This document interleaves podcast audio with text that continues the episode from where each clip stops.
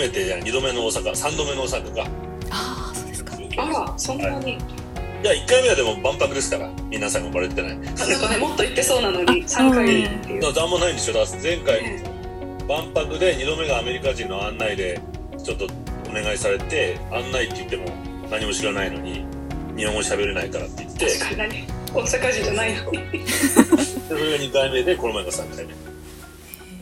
ちょうどなんか今日火事があったでしょ大阪で。あそうそうなんですね。はい。でなんかあの北北新地っていうところに泊まってたまさにあら。あで俺それで考えちゃったんだけど大阪から中継って言っていつも道頓堀とかさ黒門なんとか商店街とかさそれが頭のイメージだったら全然北新地とか行くと全然違うのね。ーあそうですオフィス街ですよだっねてもうほらん。6車線ぐらいのさ道路がドーンとあってあのもうフェラーリとかランボルギーニとかこう売っててさルイ・ヴィトンとか。あ何これこれ大阪なのみたいな。イルミネーションついちゃって。あ そうですね。北と南でもかなり雰囲気が違ったり、ね。はい。すごい高級なとこあるんだよ。銀座みたいなね。うなんかねーん。ちっちゃな銀座みたいですよ。ねうん。でも道路はすごかったよ。6車線かなんかで。う。ん。全部一方通行にしたんでしょあれ知らなかったです。お前はあ知らなかったです。俺も運転手さんにいろ私も運んな大阪転しない。大阪の歴史を散々運転手さんにタクシー乗るたんびに教えてくれて。あの前はこうそう交互通行だったのを全部一方通行にしてこっちので反対側は一個向こうの通りっていうふうに。だから相互通行になって一方通行一方通行って全部街を作り直したんだって。うー。ん。すごいな。まあでもねちょっといろいろ勉強になりました大阪 ほんの3日間だったけど。2日あ違うもうほんの2日間か。1泊2日で。運転手さんいろんな歴史とかもうずっとお話し好きで何3回ぐらいの運転手さん全員そうだったんだけど誰も道を知らないってどういうことと思って。へえ。あナビがないのよ大阪のタクシーって。え誰もつかついててもなんか、うん、分かんねえとかっつって。だからどこそこ行ってくださいって言ってもどどこのこととかって言ってこれはぜ東京だったら大体お店言えばもうやつ連れてくれるじゃん。銀座のどこみたいに言えば。ダメ。全然。駅の名前言っても駅って言ってもなで大きいからな出口が3箇所あんだよとかってどの出口とかめんどくせえなこれとか思って。で一緒にいたスタッフがだからこのじ逆逆にこのグーグルでそこ左です右ですってやって。3人ともそうだ。だもう一人の一人の運転手さんはタクシーホテルにホテルの名前言っても分かんなくてホテルから電話して話しても、まあ、ほぼ激しい大阪弁で何言ってるか全く分かんなくてじゃああのプリンスホテルの並びだったらプリンスホテルの前でいい？って言って違うホテルだって言ってんのに言ってくんないのそこまで。であっちだと思うよ降りたら。歩いてあっちだと思うよったら全然違くてさ本当に並びだったんであ本当に知らねえんだなと思って。結構有名なホテルだったのに。ちょっとねだからまあ文化の違いだと思う。確かに。ちょっと外国行ったみたいですね。あのそうそうそう。いまあ知り合いに向こうであったんだけどこういうことは大阪の人に怒られるかもしれないけど彼この前東京からあの大阪に仕事で行ったんだけどあの日本の第二の都市っていうより日本で一番大きな地方都市っていう感じだっつってた。でこれはもしかしたら大阪の人怒るかもしれないけどそういう感じがするって。だから良くも悪くもね。だからみんなすごく人がいいしあの楽しい楽しいって言ってたけどね。あ女の人が冷たかったね。道聞いたりしても「何ですか?」みたいに「あれ大阪の人ってフレンドリーじゃないの?」と思って。ー いやあの俺の数定が悪かったのかな。いやとたおそらくなんですけど都心だとちょっとナンパする人が多すぎるからっていうのもあるかもしれないですねああそうなんだ。逆にはい。それが話しかけるのが多すぎるからか、そうですね。それはかなりあると思います。でねそうみんなでご飯食べ行って最初の日にね女の子がここに入れ墨をいっぱい入れてたの。店員の子がね、漢字でこう書いてあって「おかっこいいですよ。なんて書いてんの?」って言ったら「漢字です」って言って。でそれもだからほらこういう会話はダメなのよ。だけど、うん。その子その後調理をこういろいろ手伝ってくれるとめちゃめちゃフレンドリーで話しかけてくるんだよ、うんなんだろうこれと思ったらそういうことなんだから一歩踏み込んだ会話女の子はナンパだと思うんだねあれ。おそそういう人もから。なりいるかもしれないなと思いますね。ままさにでもそれで今分かった。二人ともそういう反応だった。ああそうですか。うん。ああなるほど。みんながこうフレンドリーがゆえにナンパだと思ってもらえる、だよかったね、まだね。あ、まあそういうことか。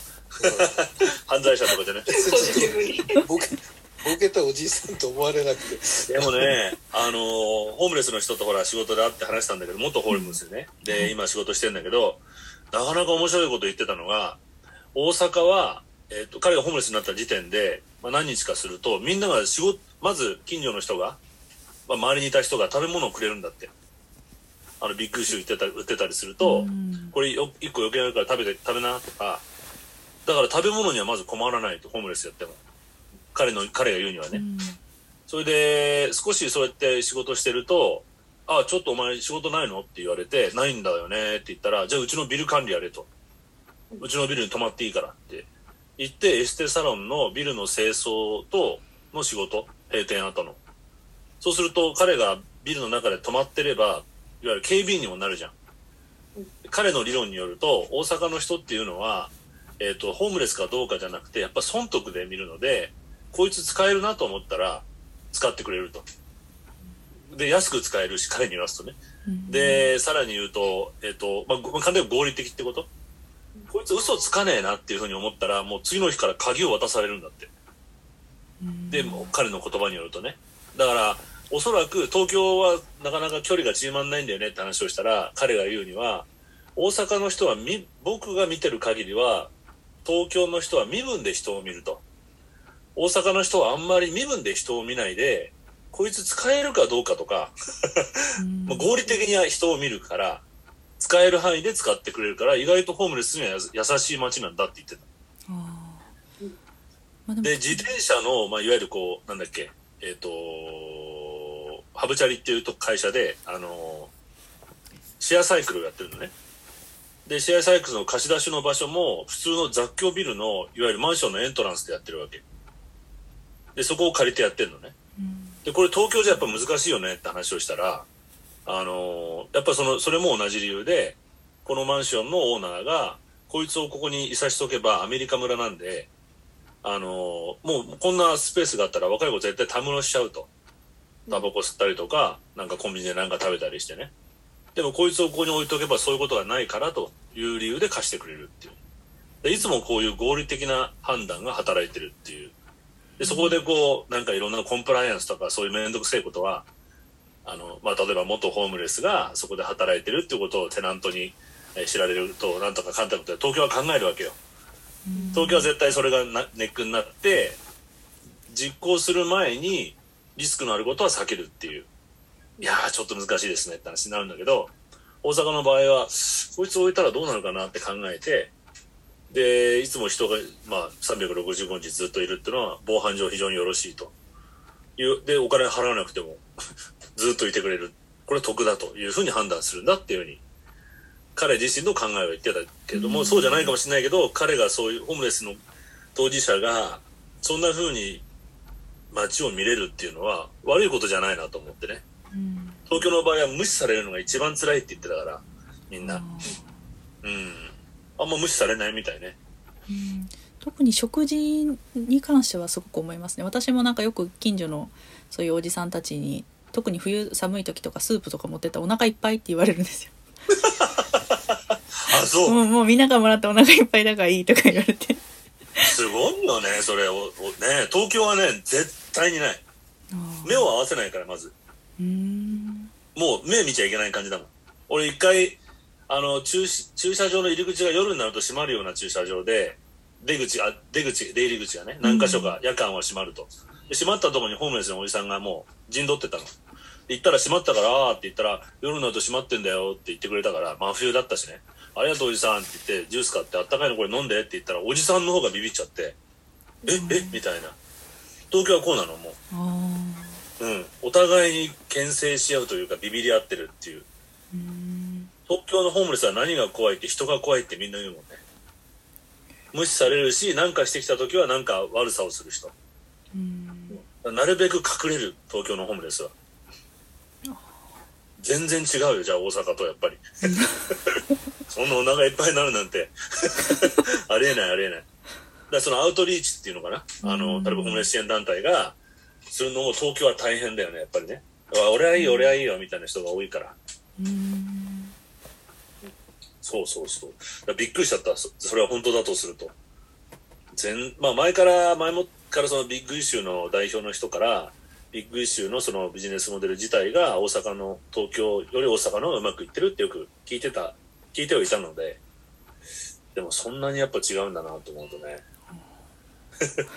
お腹いっぱいになるぐらいね、大事な、だからほら、この前の新聞にもさ、児童虐待のあの報告数が大阪が一番多いっていう数字が出てるけれども、うんそれは一概に、その、なんかアメリカかどっかの専門家が言ってたじゃない？一概に大阪が本当に虐待が多いわけではなくて、コミュニティが生きてるっていう証拠だというふうにもとうん取った方がいいって見てた。あの、周りが見てて、ちょっとあれやばいんじゃないのって通報する人が多いと、大阪の方が。うんだ東京の方が潜在的にこう、まあ、埋まってしまってる。見えない状態っていうことの方が多いんじゃないかっていうことだよね。なるほどね。そうか。なかなか大阪面白かったですよ。鍵渡せるっていうのがすごいですよね。も うもうね、その日だってお前何してんのって言われて、なんで、なんでそうにしたんだと思うって言ったら、大阪の人は人を見るから、あ最初ね、よくそんな仕事見つかったねって言ったら、うん、多分、あの仕事くれた人はこいつは嘘つかない、あ、こいつは金取らないと思ったんじゃない？って言ったのね。えどういう意味？って言ったら、はじそあの人を見るから、こいつは金は盗まねえなと。何、何できるかわかんないけど。で、まあだ悪い人じゃ、悪いやつじゃねえなと。仕事はないみたいだけど、金を泥棒するやつじゃないから、で、本人が判断したら、その次の日にも鍵渡してくれたって。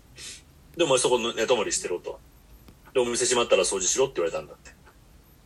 なあ、だからすごいよね。多いですね。できないですよね、なかなかそんな。うーん。一部疲れ。判断力が、人間力というか、まだそういう、こう、社会が成立してるんだなと思ってね。羨ましかった、ちょっと。だからタクシーの運転手いっぱい、ナビなくてもやってけんじゃないあれ。そういうことです。いや、私もでも思い返したらいつもナビしてますもん、私が。そこ右、そうでしょ？そう、やっぱり。東京はありえないよ。どこそこのどこって言ったらもう、ピピピピって調べて、せいでどの道で行きますか？みたいなことね、言われるぐらいで。一番安いやつでと、一番あの早いやつで、こっちが言えば、そっちがもう判断するから。あとあのタクシーのあの運転手仲間に内線でつないで道聞いたりしてることはよく今でも？今でも知ってますいや、だって、何年あんた大阪に住んでるのと思わない？それ。そんなに大きい町じゃないしさ。だって、俺も新幹線降りてんのに、新幹線の駅、イメージとしたらさ、新幹線の駅降りて、その北新地にあるホテルの名前言えば、うん99%わかると思うよね。で、俺に聞かれても当然新幹線の出口から降りてきてん。だから、わかるわけないじゃない、そん。なの。どういうことよくこれで新幹線の駅前で待ってん。だ、この人と思って。なかなかね、ちょっとこう、あの、時代がちょっと違う感じがして、カルチャーキャップだけじゃなくて。ああの電車の中は相変わらず賑やかどうでした俺遅かったからね、電車ちょっとだったけど、もうその時は静かだった。俺はもうマスクしてるからもう静かになったのと思ったらやっぱ全然食べてたねやっぱり大阪の電車はあ、そう。うんはあマスクした奥からもうガンガン喋ってんねみたいなみんな喋ってたずっと喋ってるよ俺大阪に越した方がいいのかなかもしれない。人気者になります。そんな喋ってんなら。喋れないからストレスになるんじゃないの？そうか、みんな先に喋られちゃうから。もうだってたこ焼き食べてもたこ焼き食べてる間ずーっとおじさん喋ってたもん。もういや、80、80のおじいちゃんとおばあちゃんね、もう、また大阪の歴史を延々と、食い倒れの歴史ってのは、なぜ食い倒れって知ってるかって、知ってる？知らないの？みんな。だから、まあ、その、食べて食い倒れっていうイメージがあったんだけど、そうじゃないっていうのは知ってたのね。そうじゃないよってのは聞いたことあるんだけど、大阪は川の町で橋がいっぱいかかってるじゃない。で、橋がかかってて、杭が、杭で、木造の杭で作ってるでしょだけど、すぐ腐って、橋が落ちちゃうんだって、昔、江戸時代に。で、あのー庶民の年貢、税金は、全部杭に持ってかれると。だから、あそこは特に橋が多いから食い倒れなんだ。なるほど。本当かどうかわかんないけどね。食べ物とは関係ないんですってそうだったまあ、そんな話を延々とね、聞かされて、なかなか勉強になりました。太閤さん、太閤さんがあそこをどうしたとかね、大阪城はどうだとかね。みんな大阪が好きなんだなと思ったよ、あれは。ね。ね好きだよ。まあ、あと東京の運転手さんほら東京出身じゃないことの方が多いと思うし、大阪はローカルな人が多いよね、やっぱね、運転手さんもね。ああ確かあ大東京出身じゃないんです。東京の運転手東京出身の方は。全然全然全然そんなの。東京出身の人少ないよね。東京町自体がそうだよねどっちかっていうとね。まあそんなそうですよ。あ、じゃあ、さっちゃん行きますか。あそうです。お願いします。急に。ません。すいません。なんかお時間いただいて。はい。いやいやなんかこうこっから。ジェンダー問題。こっから。まずジェンダー平等って何なのっていうね前回もあったんですけどそこから話せたらなと思ってて。なんかねこうジェンダー平等って言われる時女性が急にパワーを持ってこう変革が起こるみたいにこう聞こえがちなんですけども。まあ私から言わせると多分今までこうちょっとなんていうんですかねこうないがしろにされてきたというかあんまりこう認識されてこなかったような人たち、まあ、いわゆる女性とかセクシュアルマイノリティみたいな人たちのこう声を文字に語ねこう声をこう聞いていきましょうっていうようなそういう動きっていうふうに思ってもらえたら分かりやすいのかな。と思ってうん。特に何かね現在ある何かが変わるとかじゃなくてまあまあ今までこうあんまり聞こえてこなかった声をまあ聞けませんかっていうような。動きかなっていうのがまあ一つ。昔なんか本当にだいぶ歴史をこう遡ればそれこそ男性か男性以外かみたいな考え方だったんですよね。女性っていうのはこう not, not men って言われてたわけです。ね男じゃない人たち、へまあ、そこから比べたらだいぶ、ね、女性ってこう認識されるようになったっていうそれだけでも進歩ですけど。あの国連とか SDGs が言ってるところはまあここかなっていうその今まであまり聞こえてこなかった人たちの声聞きましょうっていう。で、まあ、みんなにできればねこう平等な機会を与えようとする運動かなっていう、まあ、教育の平等の機会もそうですし健康、ね、病院へのアクセスとか、まあ、経済機会政治参画あとまあ女性に対する暴力も一つ大きいですね。国連がやってることとして。あと最近だとデジタルデジタルディバイドとかよく言うんですけど言ったらまあコンピューターをこう扱える能力扱う能力の差もやっぱり男女の差が出てくる。あるんだ。世界的に見ると、まあ、日本はそこまでないと思うんですけどね。やっぱり男の子の方がね教育機会があると。へあの子はえやっぱりこうテクノロジー使えないっていうのも一つ問題で最近も、ね、よくこう女性もこう男性と同じようにっていうようにも聞こえると思うんですけどもそれってでも裏を返せばこう男性が正しくて女性が劣ってますって言ってるようなうんものじゃないですか。だからそういう流れも危険だなと思うんですよ。性も男性みたいにっていうのはまた違うかなと、前の女性は女性女性も運動ってそういう感じがちょっとあったよね。そうですね。最初は特にあったと思います、うん昔は。それはね逆に女性が劣ってますって言ってるようなものなんうで、んなるほどね。うん女性は女性の特有のそのこう価値というかいいものを持ってるんでそれをこのね個性とかその良さを殺してしまわないようにっていう。男性化しなくてもいいんだよね別に。やつがしなくてもいいですよね、まあ、残念なことにまあで今のね日本の管理職とか政治家ってやっぱりこうトップに行こうと思ったら、ね、女性が男性化しないといけない社会っていうのはまあちょっとね残念な現実なんですけどもうんうんうん僕の周りだと全然わかんないんだよね、なんかその感覚が。で前回ずっと言われてるので全然わかんないの。なんか、みんな平等平等っていうか行動まあ圧倒的に女性の方が多いしねひろし君の会社ね少し男性の権利も認めてほしいな。えそれ聞きたいです本当に。どんなパワーバランスが存在するのか。まず家庭内がねもうパワーバランスが。圧倒的にね。まあ、どう？ないんだよな、それが全然。でも別に虐げられてるとも思ってない虐げられてる。です。な何か不満に思うことってあります？男性として？どうですか？男性として不満に思うことがいっぱいあるけど。えーぜひ教えてほしい。ですあまあっていうかねまあそれは半分冗談だけどでも結構うちあのそあのなんていうかなそのセクションセクションの中心に女性がいるんででそこの、うん。そこの外にアウトソーシング先が男性なのね。あでそうするとちょっとあの長根さんちょっといつまでやってよみたいなこと言われるともうあのいい年したおっちゃんが「ええー」とかうん「頑張るよ」とか言いながらやってるわけ。で運転手さんももうあの女性が受付だから運転手さんもまあよくやってくれるわけ。あのふ普通ねもう全部下ろしてお置いてってくれる。あああそういうことか。そうそうそう。あの荷物を運んでくれるドライバーさんね。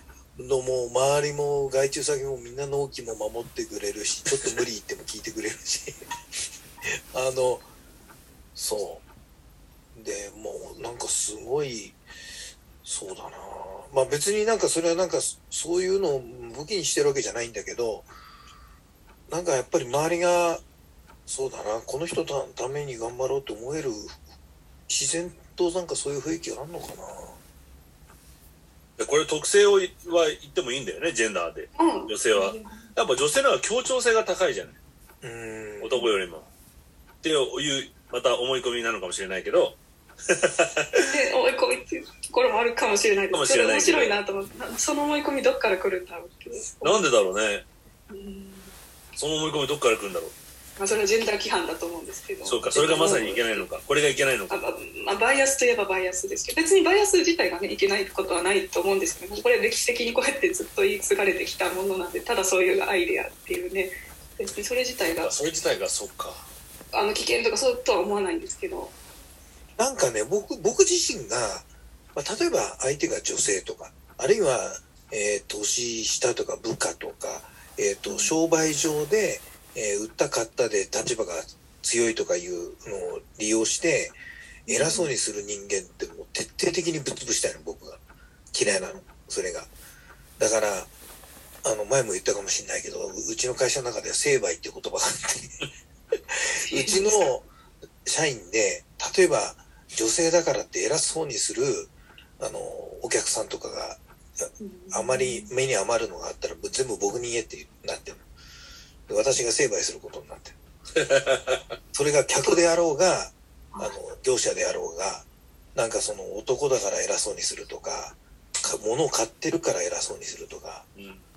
大企業だから偉そうにするとかっていうのはもう僕大嫌いなの。だからもうそういうのあったらもう最後は僕のとこ持ってこいと。もう僕が成敗するからっていうふうに言ってて。なんかどうやってされるんやっぱですか相手がやっぱうち営業事務が女性ばっかりだからうん。えら急に偉そうに言ってくるやつがいてお客さんでも。でもそのお客さんでも容赦しないんでもう僕。俺が逆にそういう感じで困っちゃう時はがあって女性自身が女性の役割をにこ良しとしてる方がたまにいらっしゃって例えば仕事で僕は仕事ができないと男も男もコテンパンにクソクソみたいに扱うんですね。仕事が、まあ、できなくてもいいんだけどやらないやつはもう本当にちょっとひどいよっていうぐらい、まあ、パワハラに近いぐらい。実際若い時はパワハラを完全にパワーって言っても向こうの方がさすごい秀吉君も同じだけど立場が上でももっとあの これ 今絶対ダメだよ今の時代は。当時よく言ったのは動物的恐怖を味わわせるっていうことをやってて。怖いって思わせるっていうことをよくやったの悪い時悪いその悪い時はね僕が。でそれはもう男性でも女性でもやるの僕は。やらないって人をバカにしてるようなやつ見ると。でまあ僕たちみたいな仕事だと女性をうまく使って仕事してる人もいるわけよ。女性を武器にしてね。男社会の中でで仕事をしない子がいるともうくっそみそにやっぱやるの僕が。でそうするとこれはまた問題になっちゃったりしてたな当時。石川さんひどいみたいな。いやひどくねえよ。男も女も関係あるから仕事しないやつは俺は怒るよっていうふうに。あのでもそれでいいんだよね。そっちの方が私はロジカルだと思います。そうだよね。普通にロジック的に考えて。これ昔ね最近はね、うんそういう子たちいない。あの女の子子で。どっちかっていうと先週もあのぜ前回も言ってたけど今日もその子に会ってきたけど女の子の方がよく仕事してくれるもう本当にあの怒ること何にもないっていうぐらい、男の方が怒る、今。その男か女かって言えばね。だからもうね、そういうことはやってもいいと思うし、女の子でもしっかり叱るべきだし、あの、ずるい子はね、ずるいっていうか、よろしくないことを、ね、ずるい仕事の仕方をする子は。うん。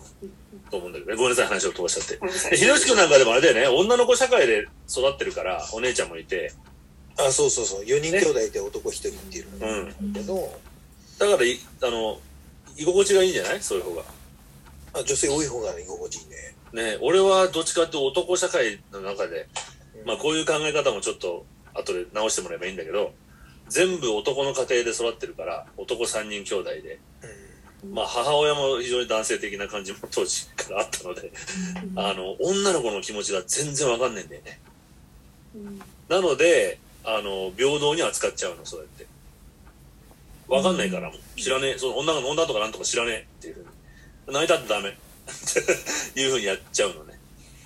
泣いたってダメ、そんなの。嘘嘘、そんなの信用しません。とかって、泣いて許されると思うな、バカとかって平気で女の子にも言っちゃうから、これは多分ね言おうと思ってたんです。それって全部パフォーマンスなんですよね結局ジェンダーって。おお。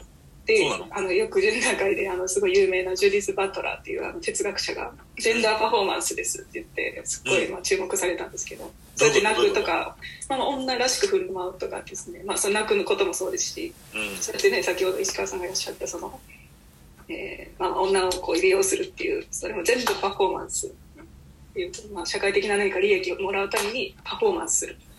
あそういう教育も受けてるかもしれないもんね。女の子はこういう時に泣くっていう。無意識にそうですね取り込んでるっていう社会生活の中で。なるほどジェンダね。ーなんて基本所詮パフォーマンスというか。っていう。ああ、演じてるわけね、そういうのを。演。じてるんです。お女を演じて男を演じてる。だからまあ逆に女の気持ちがわからないってねおっしゃったんですけど女の気持ちって本当はないはずなんですよそもそも。おおなんか俺今日めちゃめちゃ救われてるんだけど。あそう。ない。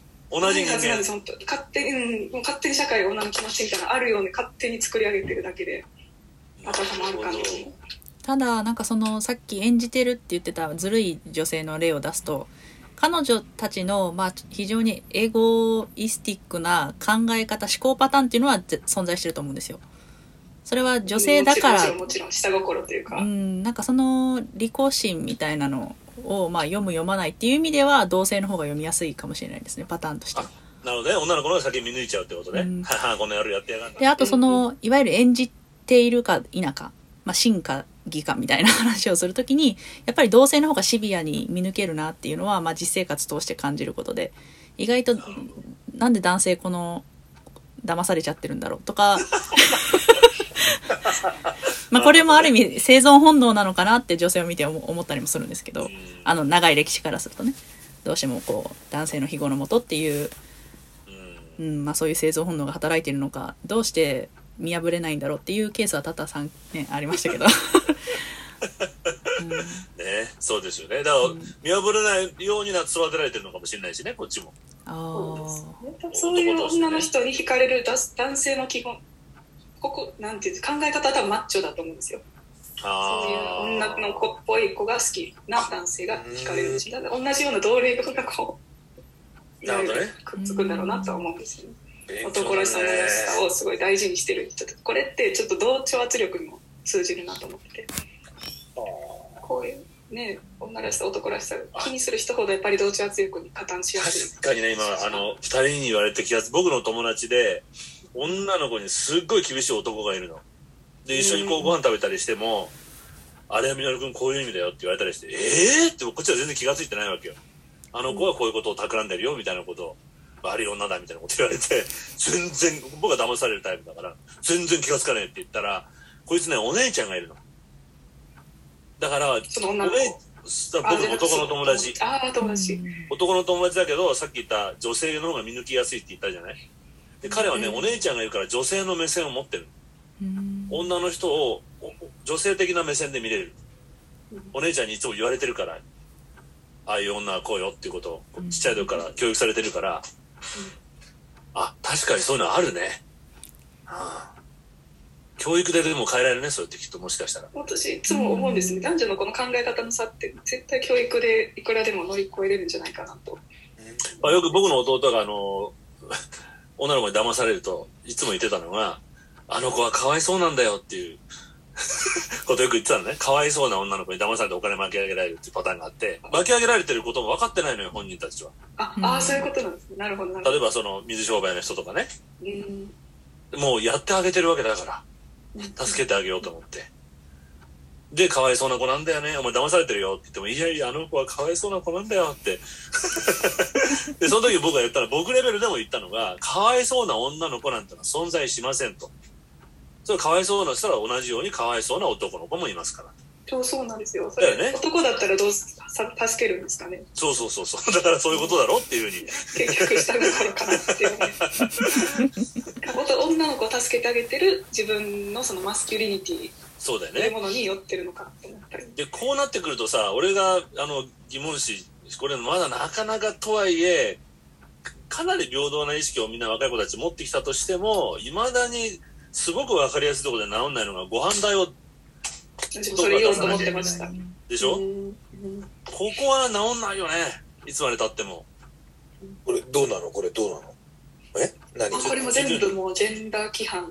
バイアスのかなって私思ってて。こんなの世の中にいくらでも溢れてて昨日もなんかいろいろ上げてたんですけど。うん。いくらでもまあ、それがまず一つだなと思って。そうだよね。これデートはもう男性が予約店予約してねそうそう。お会計してうん。車で彼女迎えに行ってとか、うん。もうこのうんね全部リードしないといけないってこのうん。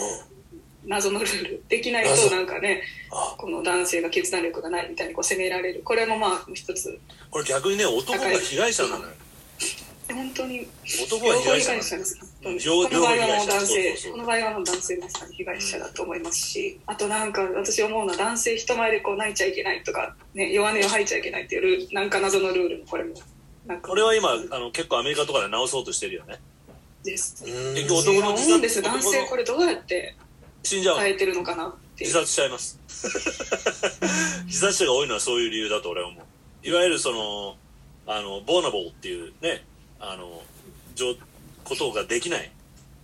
あの、本当にこうスティッフなままで、あの、柔軟性がやっぱりできないように育てられちゃってるのでうん、人に相談したり泣き言を言うのは男らしくないと。男が泣いていいのは、お財布を落とした時と、お母さんが死んだ時だけって言われるわけじゃない。だから泣き言が言えないので、なん誰にも相談できないで、男らしく死ぬって いう発想っていうのが生まれてくるわけだよね。実際アメリカでも白人のあの男性の自殺率はもう群を抜いて高い一番。人種別に見ても。一番弱音を吐けない人たちなわけ。ね強くないといけないっていうそうそうそう。まだマイノリティの逆にね、俺とは世の中のせいにできるわけよ。嫌な言い方したら。うんうん 俺俺は差別されてるんだって言えるけど、白人の男の人言えないんで、あうん40代、50代の白人の男性の自殺率はめっちゃめちゃ高い。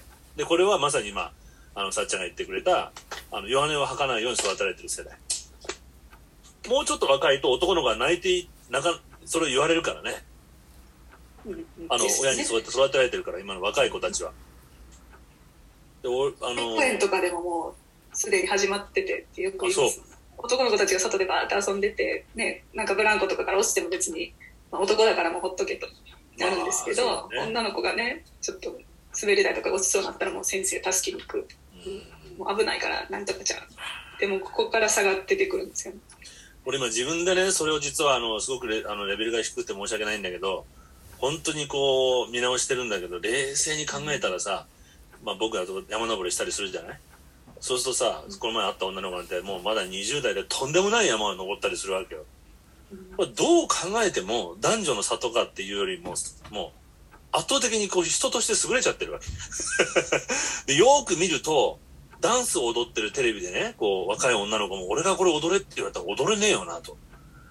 できないことをやってる女の人がいっぱいいるっていうことを、もう一回見直さなきゃいけないと思ってて、女なのに強えなとか思っちゃいけない。この、この空手家の女の子は本当に強いんだっていうふうに思わないと、俺負けるんだってことを認識しないと、やっぱり、お、なかなか取れないよね、ひろしき言ってるのわかるこれ。ーうん女の子になのにすごいねって思っちゃうのよ。違うのよ。女の子なのにすごいねじゃないのよ。できるんだって単にこの子たち俺怖くてできないことはみんなやってるもん。ロッククライミングとか。恐ろしいことやってるやってるもん。すげえなーっていうふうに思わないといけないなって今思ってるんです。とさっきの話に戻っちゃうんですけどあのデート代に関してはちょっとコントロバーシャルかなと思っててやっぱことジェンダーのことになると結構全部ジェンダーの問題だってなりがちなんですが一昔前はやっぱ平均賃金とかも違ったりするので正直一概にその単なるジェンダーロールだったのかそれともやっぱりその経済的なそのまああの懐具合の違いとかもあったと思うんですよ。合理的だってことか。うん。なので正直男女、今の時代においては男女関わらず、まあそのカップルとして付き合ってるのなならば、まあ、あの、正確な比率までは出さずとも、大体の懐具合で出し合ったらいいんじゃないかなっていうふうには思ってるんですけど、今の若い子そうしてんのかもねもあんましてると。まさにそれも言おうと思っててそうなんですよ、うん。ジェンダーねなんか人の差をこう語る時にじゃあ男女の差だけでこう男は女はってよくまとめられがちなんですけど本当社長言ってくれたみたいに、ね、実は他にもいろんな要因って絡んでくるじゃないですか。教でもさ、育どれだもう、もう、さっちゃんさっちゃんの世代だと、もうそういう話にならないでしょ？男5000円、女性3000円ってなんの？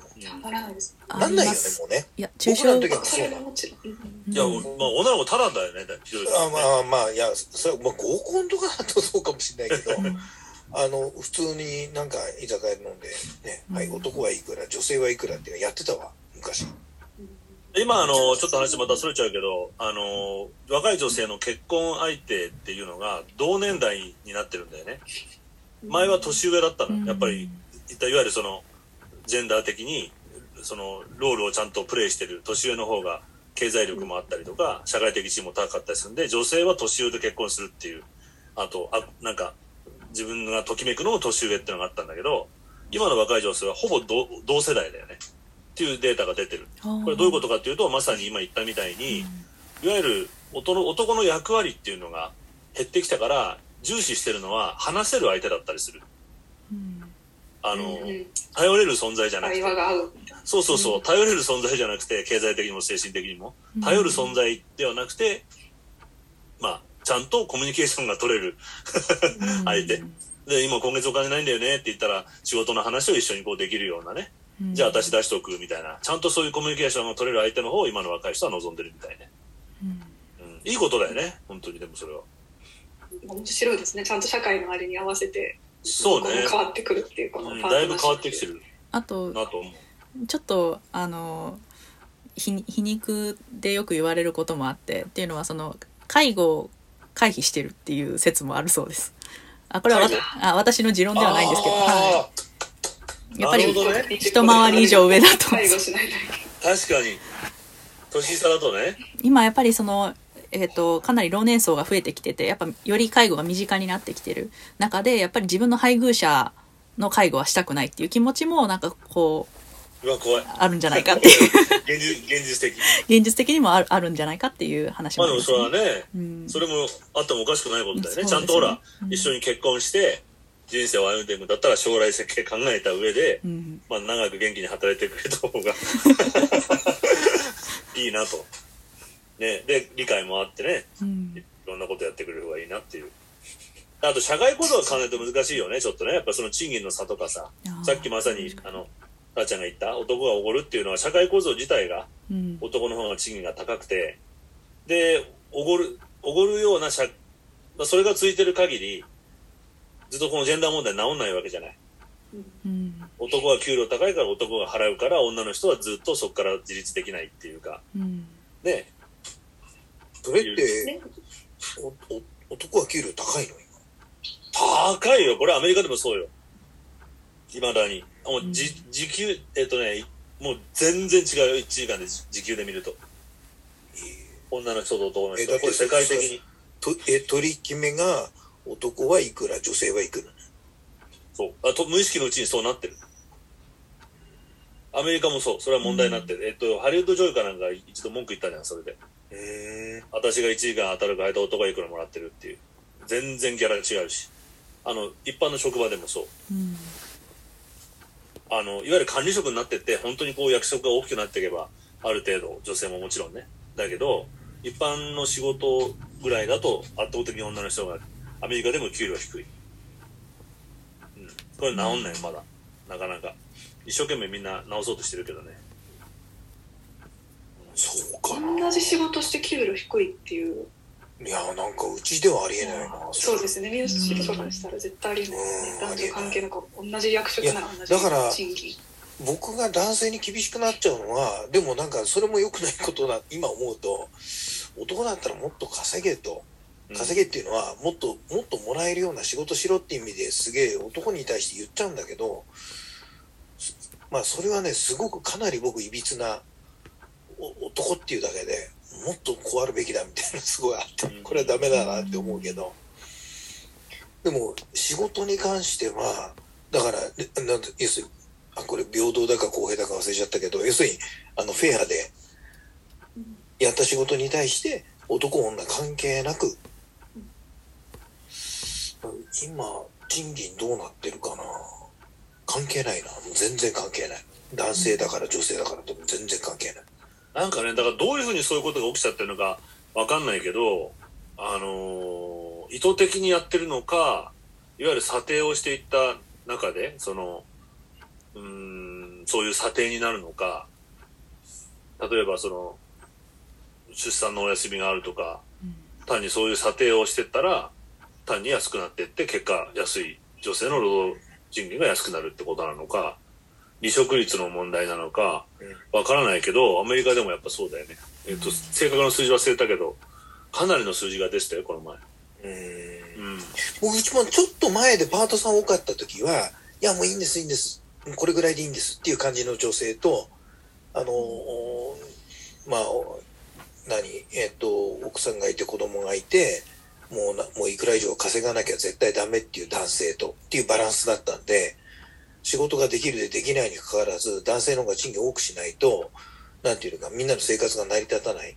女性は多くなくてもなやっていけるみたいなことになってたんだけど、それは僕は気持ち悪かったね、見てて。あ、だからそういうことかもね。結局、うんあの、賃金差っていうのは、その平均を出すので、雇用体系が違うのかもね。結局、フルタイムで働いてる人があ男性の方が多かったり、パートタイムのが女性の方が多かったりして平均化すると、やっぱり労働時間で見ると賃金が低いっていう結果、データだったのかもしれないけどね。同じ仕事ではなくパート、パートがここまでやる。ったらわかるんですけどね、ね、でもパートがここまでやんなきゃいけないんでしょうかとか、うんね、なんか車運転して納品行かなきゃいけないんですかみたいな。昔そういう時代があって、うちの会社も。うん関係ねえよ、そんなのって。いう。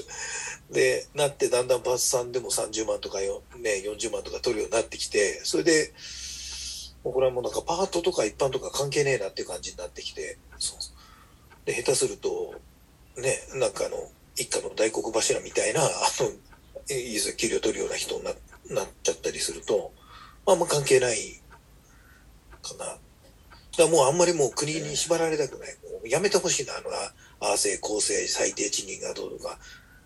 そう、そう、もうああいうの全部取っ払ってほしうんい。やりたいことができない。もうなんかいちいちうるさくて。雇用体系で、まあ、平均取ったらそういう違いが出たんだったらいいっていう流れだったんだけど私は逆に問題だと思っていて。そうだよね。どう そうそうそうそうそうそうあの、うそれやったら納得はすると。女性の方が正規が多いからそりゃそうだよねっていう。まあでもそれは問題やけどうん。もちろん雇用体系自体が間違ってるってことだよね。まあ、ななんでそういうふうに流れてるかっていうのもそうですしあと日本においてはやっぱりあのふ扶養のシステムがあるっていうのがやっぱ根強くあるかなと思っていて。そうだそれね。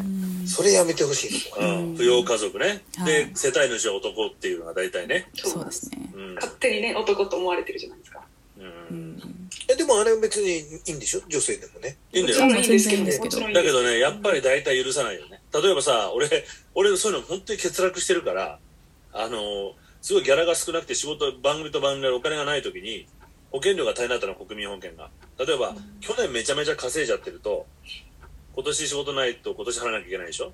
国民保険って。なのね。去年の査定だから。うんいや、辛いなって言って、ちょっと、あの、区役所に話してたら、え、こんなに収入ないんだったら、あの、奥さん何してるの？って言うから、奥さん、女性の、あの、区役所の人でね、奥さん何されてる方って言って、こういう会社で働いてますって言ったら、じゃあ、あの、あなた、あの、会社で、奥さんの、あの、扶養に入ればいいじゃない？って言われて、そしたら払わなくて済むから、っていうふうに。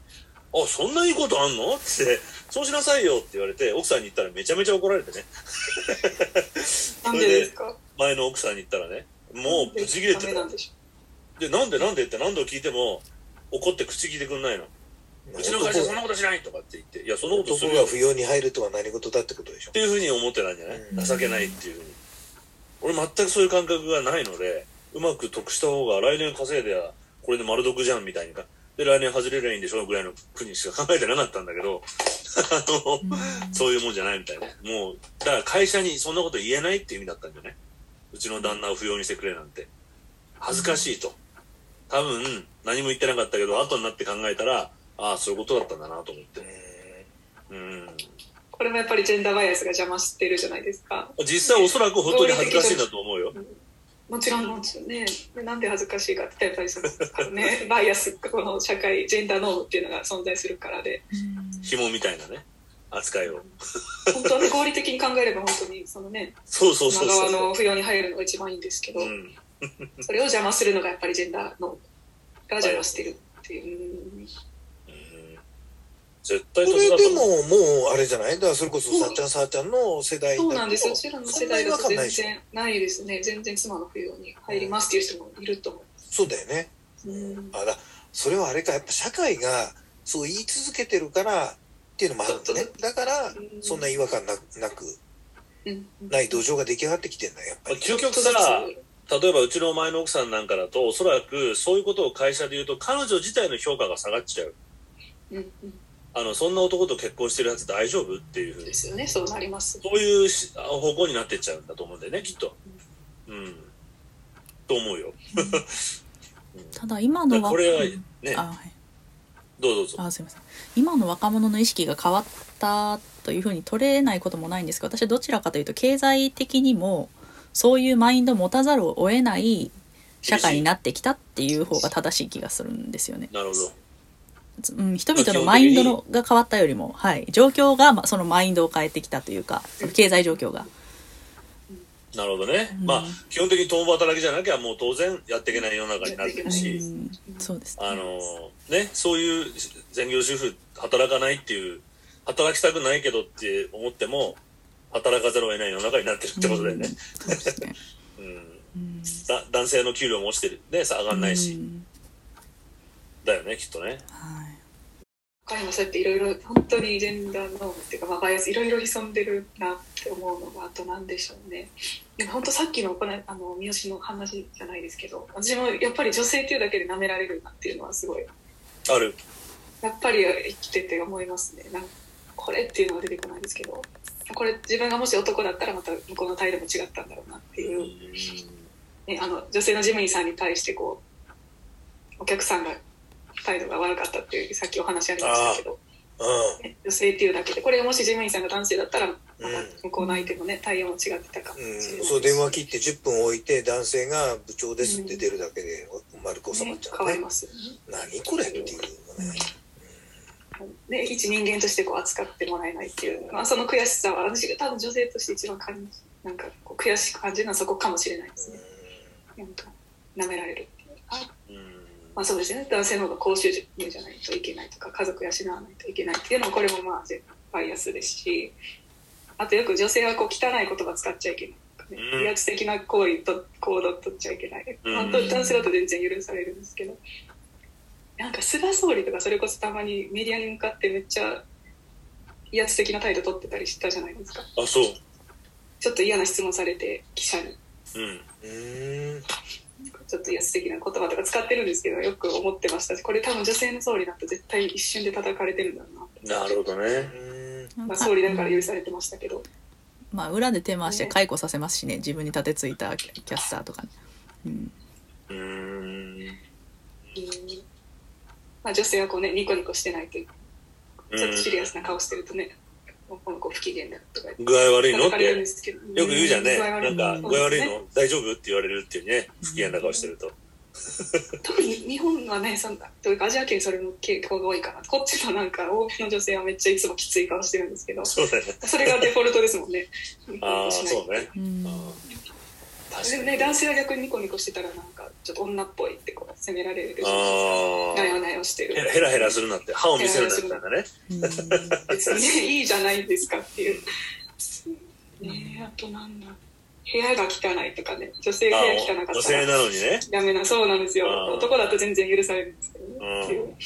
なんかいろいろ、ね、なんか本当にメディアとか、私テレビ見るのが好きなのはそんな感じで。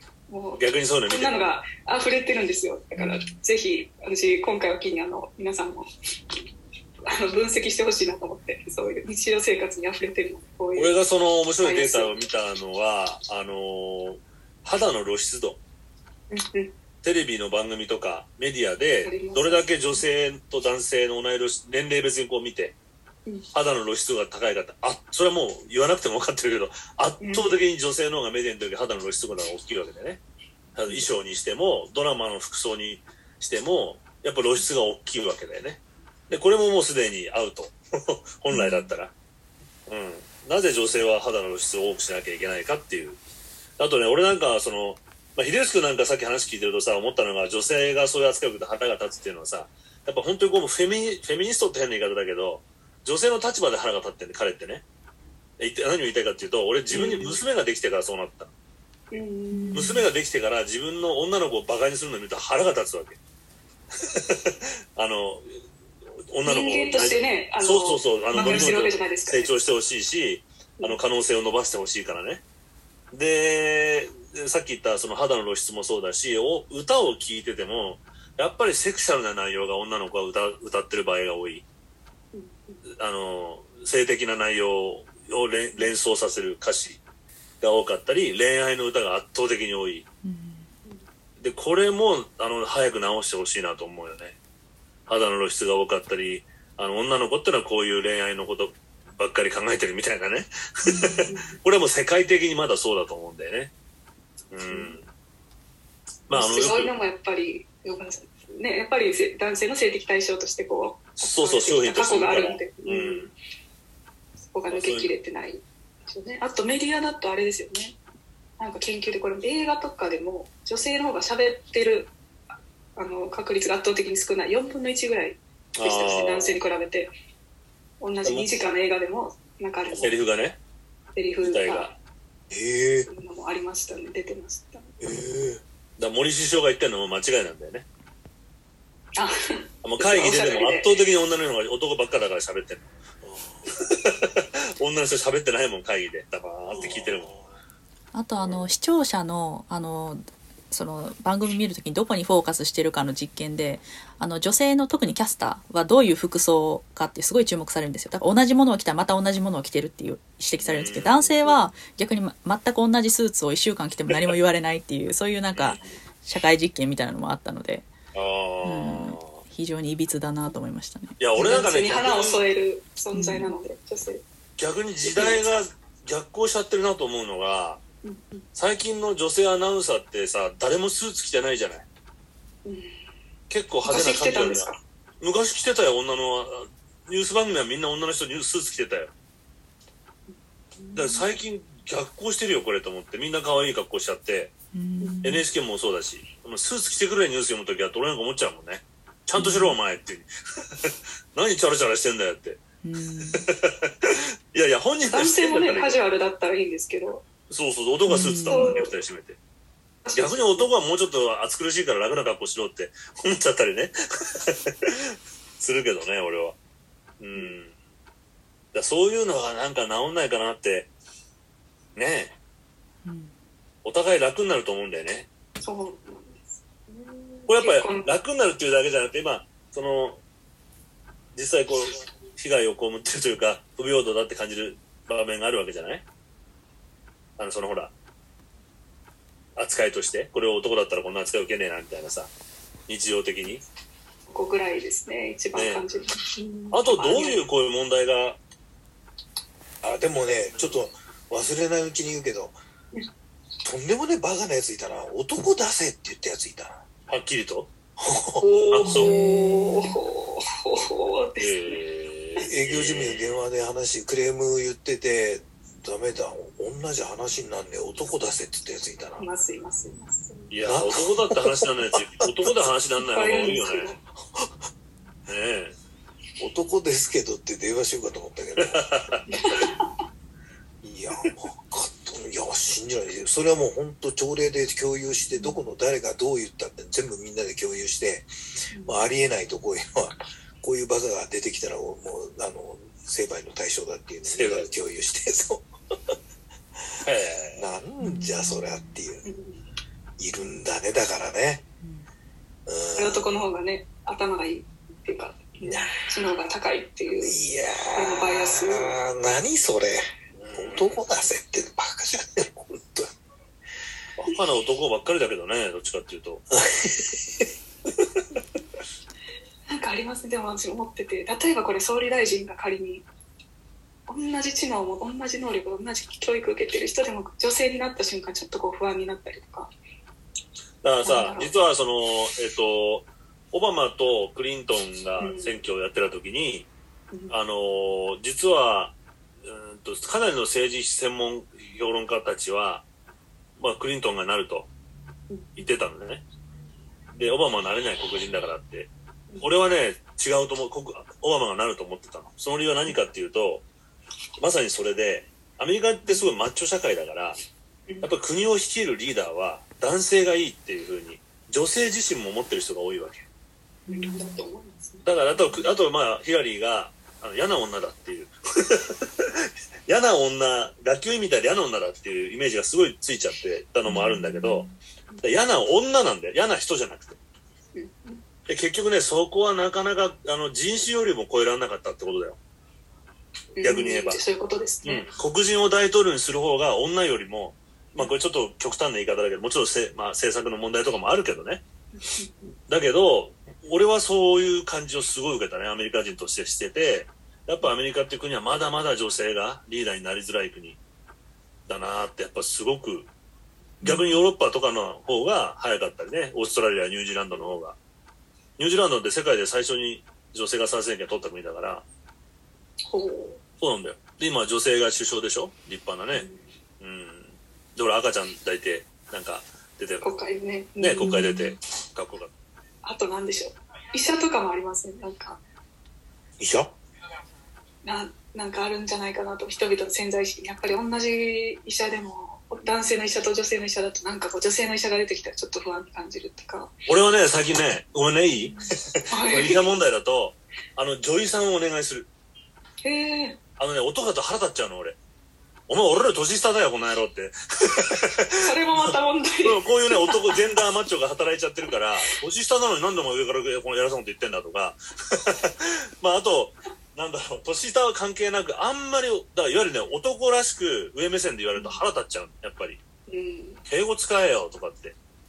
で、女性のやっぱ女優さんのは優しいので、まあ、きつい女優女優さんでも女性やったらきつく言われてもいい嬉しいっていうか、ダメだよ、これ。あの、言うことを聞きやすい素直でいいですけどねそう。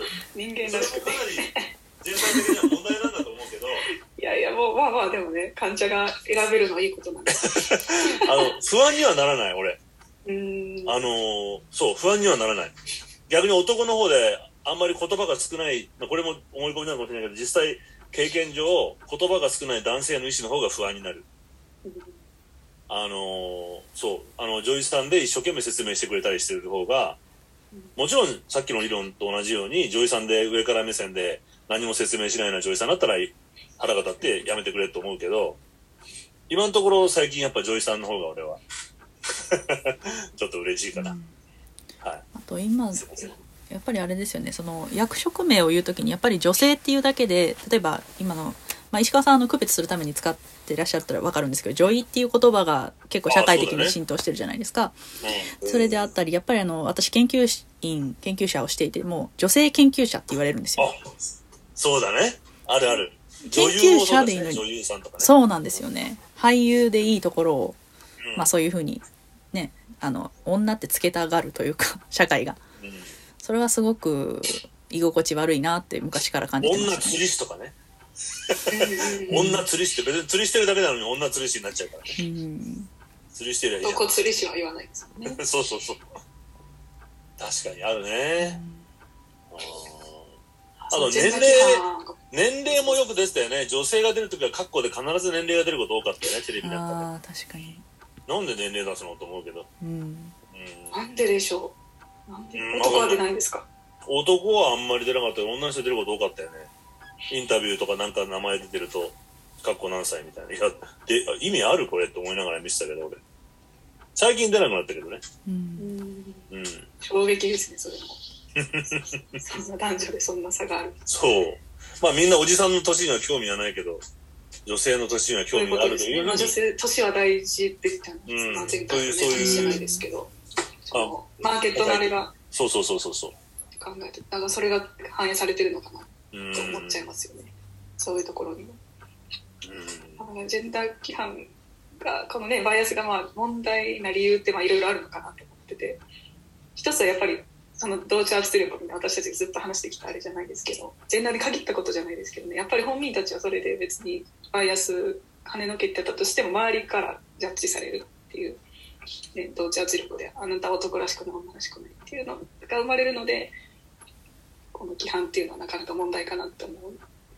さっきの女医さんっていうあの、ね、話がありましたけどあの私さあちゃんとも知り合いの同じ学校の先輩であの女性の医師の方がいて、まあ、医者の卵研修医の方で、ね、この間そう言ってて面白かったというか、まあ、ちょっとショッキングだったのはやっぱり医者っていうだけですごい男性に特に男性に引かれるみたいで私医者ですって言うともう引かれて誰も近寄ってこなくなるっていう。あ、そう。ええすよ。だからもう逆、逆だと惹かれるってモテちゃうのかと思ったけど、違うの？だから石川さん多分結構感覚が 一般人とはまだ会見離れてるんですけど、一般人はそうみたい。みたいで。あーあー、そうか、まあ、ま、うんそのマッチョ感覚からすると、あれなんあ、だ。叶わない人ってことか。叶わない人ってことでもうすぐ惹かれちゃうみたいなるほどねでだからもう医療従事者ですって答えるらしいんですよあ看護師さんはモテるのかな？じゃあもしかしたら。そういうことですね多分医療従事者ですって女性に言われたら絶対皆さん勝手にあこの人看護師だなって思うと思うんですけど実は医者いや、でジョイさんの方がいいな。堂々とジョイさんの方がいいな、だって。ねお医医者ですってねまあ言えうん言ったらいいと思うんですけどまあまあもちろんそれは彼女の選択で医療従事者ですっていう。だからなんだろうな、実際僕なんか申し訳ない、こんなもう下世話な話で申し訳ないんだけど、うん。俺はそういうタイプなんだけど、女性の方がそうじゃないってことが非常に多くて、さっき言った、女性が女性のその、まあ、あの、役割を演じてるので、うん。あの、男の役割も演じてない、しなきゃいけなかったりとかね。も。ちろんですね。僕はそれを女性をも本当そうです求めてないし、女性を女性として扱わないので、うん そういう意味では。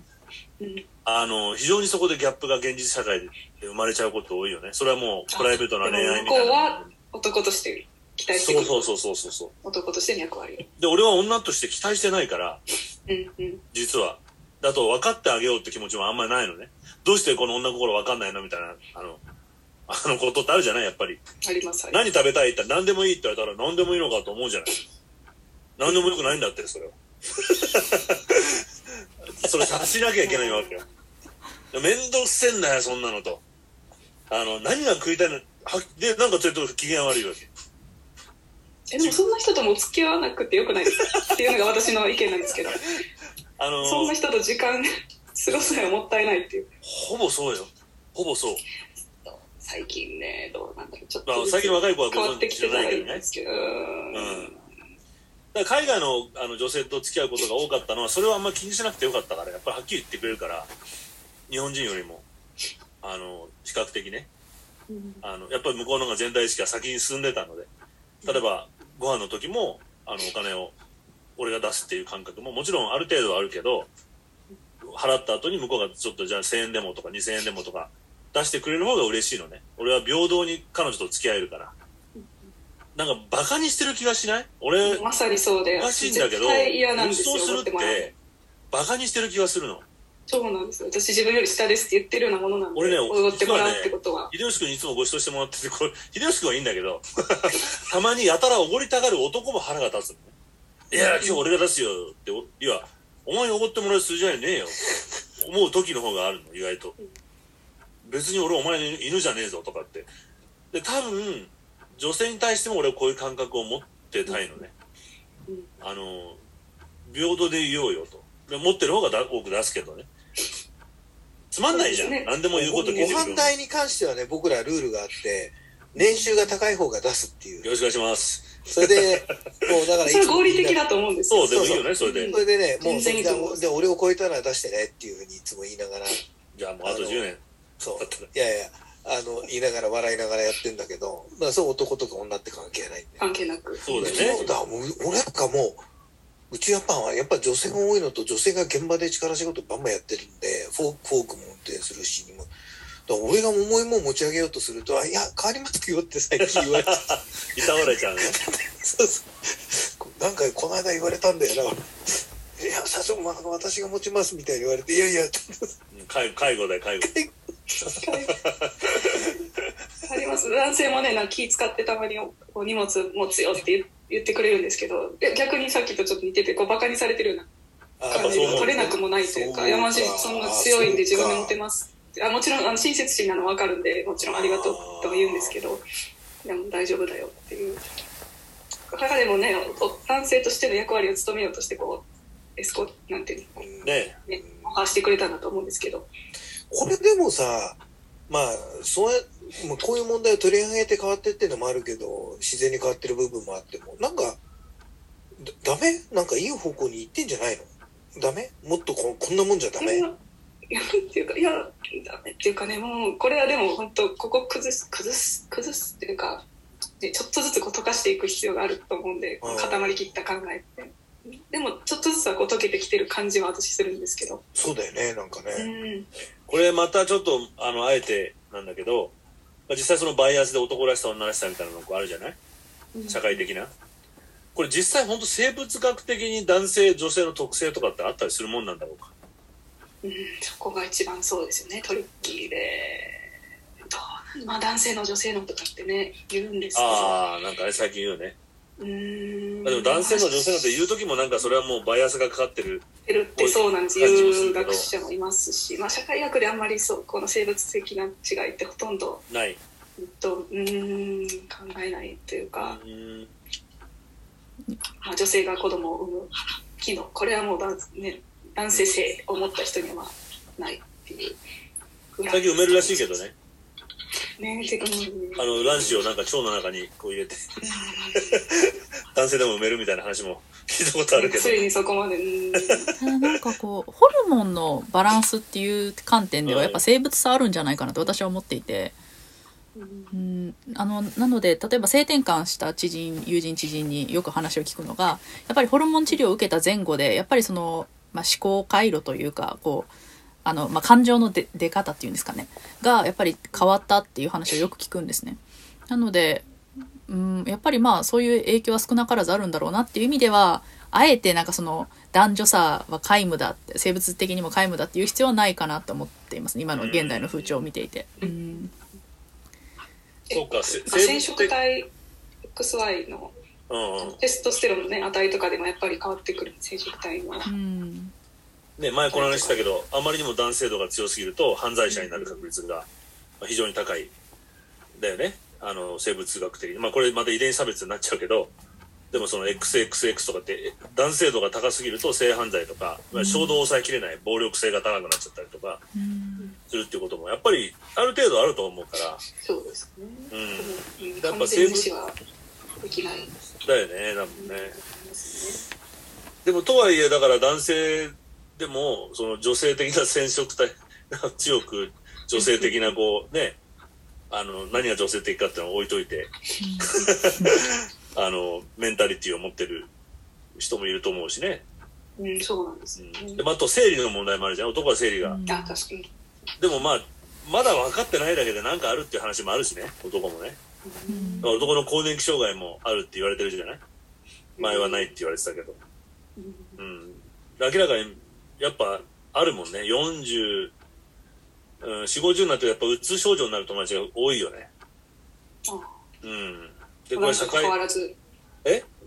男性いやーあのね男女関わらず。これはまた言ったらあのさっちゃんに怒られるかもしれないけどいやいやいや。俺の経験上女性の方がどんどん元気になってるんです男はね4 5 0代え？なイメージですけどね。なんか更年期障害全然全然全然って言いますけどまあ、更年期はあるけど、それを乗り越えた友達たちは、あと更年期ともちゃんとこう、うまく付き合いながら、うん更年期ってことを認知してるから、認識して、あの、医者にもちゃんと通うし、うんだから、どんどん元気。で、同級生の男の方が、もうボロボロだね、みんな。かなりメンタル。ど、どの辺から？50、50お、やっぱりね、これは俺の勝手な思い込みだけど、それこそテストステロンとかが低下するあたりかなんじゃないかなと思うよね。あの、覇気がなくなるというかさ。で、それをうまく自分でコントロールできない。男はいつまでも元気で戦わなきゃみたいなのがあって、空回りしちゃって鬱になっちゃうみたいな感じがあるんじゃないかなと俺は思う。周りを見てて。うん。あとキャリアの終わりが見えてきた頃にだんだん病み出すっていうのもあるあると聞いたことあるんですけどうん、だと思う。あの人生の、結局、社会構造の中で、まあ、これは男の俺被害、ジェンダーの被害者論だと思うんだけど、社会の中で、その、まあ、あの、生きていかなきゃいけないのは男で、で、収入も、えっ、と、ちゃんと作んなきゃいけないし、家族も支えなきゃいけないし、っていう教育を受けて、そのルールにのっとって生きていくわけじゃない？で、ある程度僕ぐらいの年になってくると、その役、社会での役割がだんだん排除されてくるわけよね。役に立たない。労働力として。で、定年も間近になってきて、社長にもなれない。で、家族の中でもあんまりもう役目終わっちゃうと、どどうしているか分かんなくなっちゃってんだよ、みんなね。シューンとしちゃってさ。だからこれはある意味俺はジェンダーの被害者だというふうにやっぱり、あの思う。あのうちの親父が面白いこと言ってて、まあ、その、自分、まあ彼は自分で秀吉君と同じように会社やってた人間だけど、あのまあ、定年自分で仕事辞めた時に、僕はこれから近所で挨拶をできる男になりますってみんなの前で宣言してて、あの家にいても何にもできねえと。近所の挨拶一つできないと。男というのは。会社で働いてきた、やってきたけどね。だからまずは近所と仲良くして友達を作るとこから始めますっていうふうに言ってたのを見て、偉いなと思ってね。今思えば。あの、そういう役割って男性には与えられてないからできないんだよね。だから結局まさにあの、さあちゃんの言う通り、社会的なキャリアの終わりが見えた時、社会的な自分の価値っていうのがなくなった時に、コミュニティにも自分の居場所がないし、あの、どこにも家族にも自分の居場所がなかったり、だってお金を稼いでくる存在で家庭には関わってないので。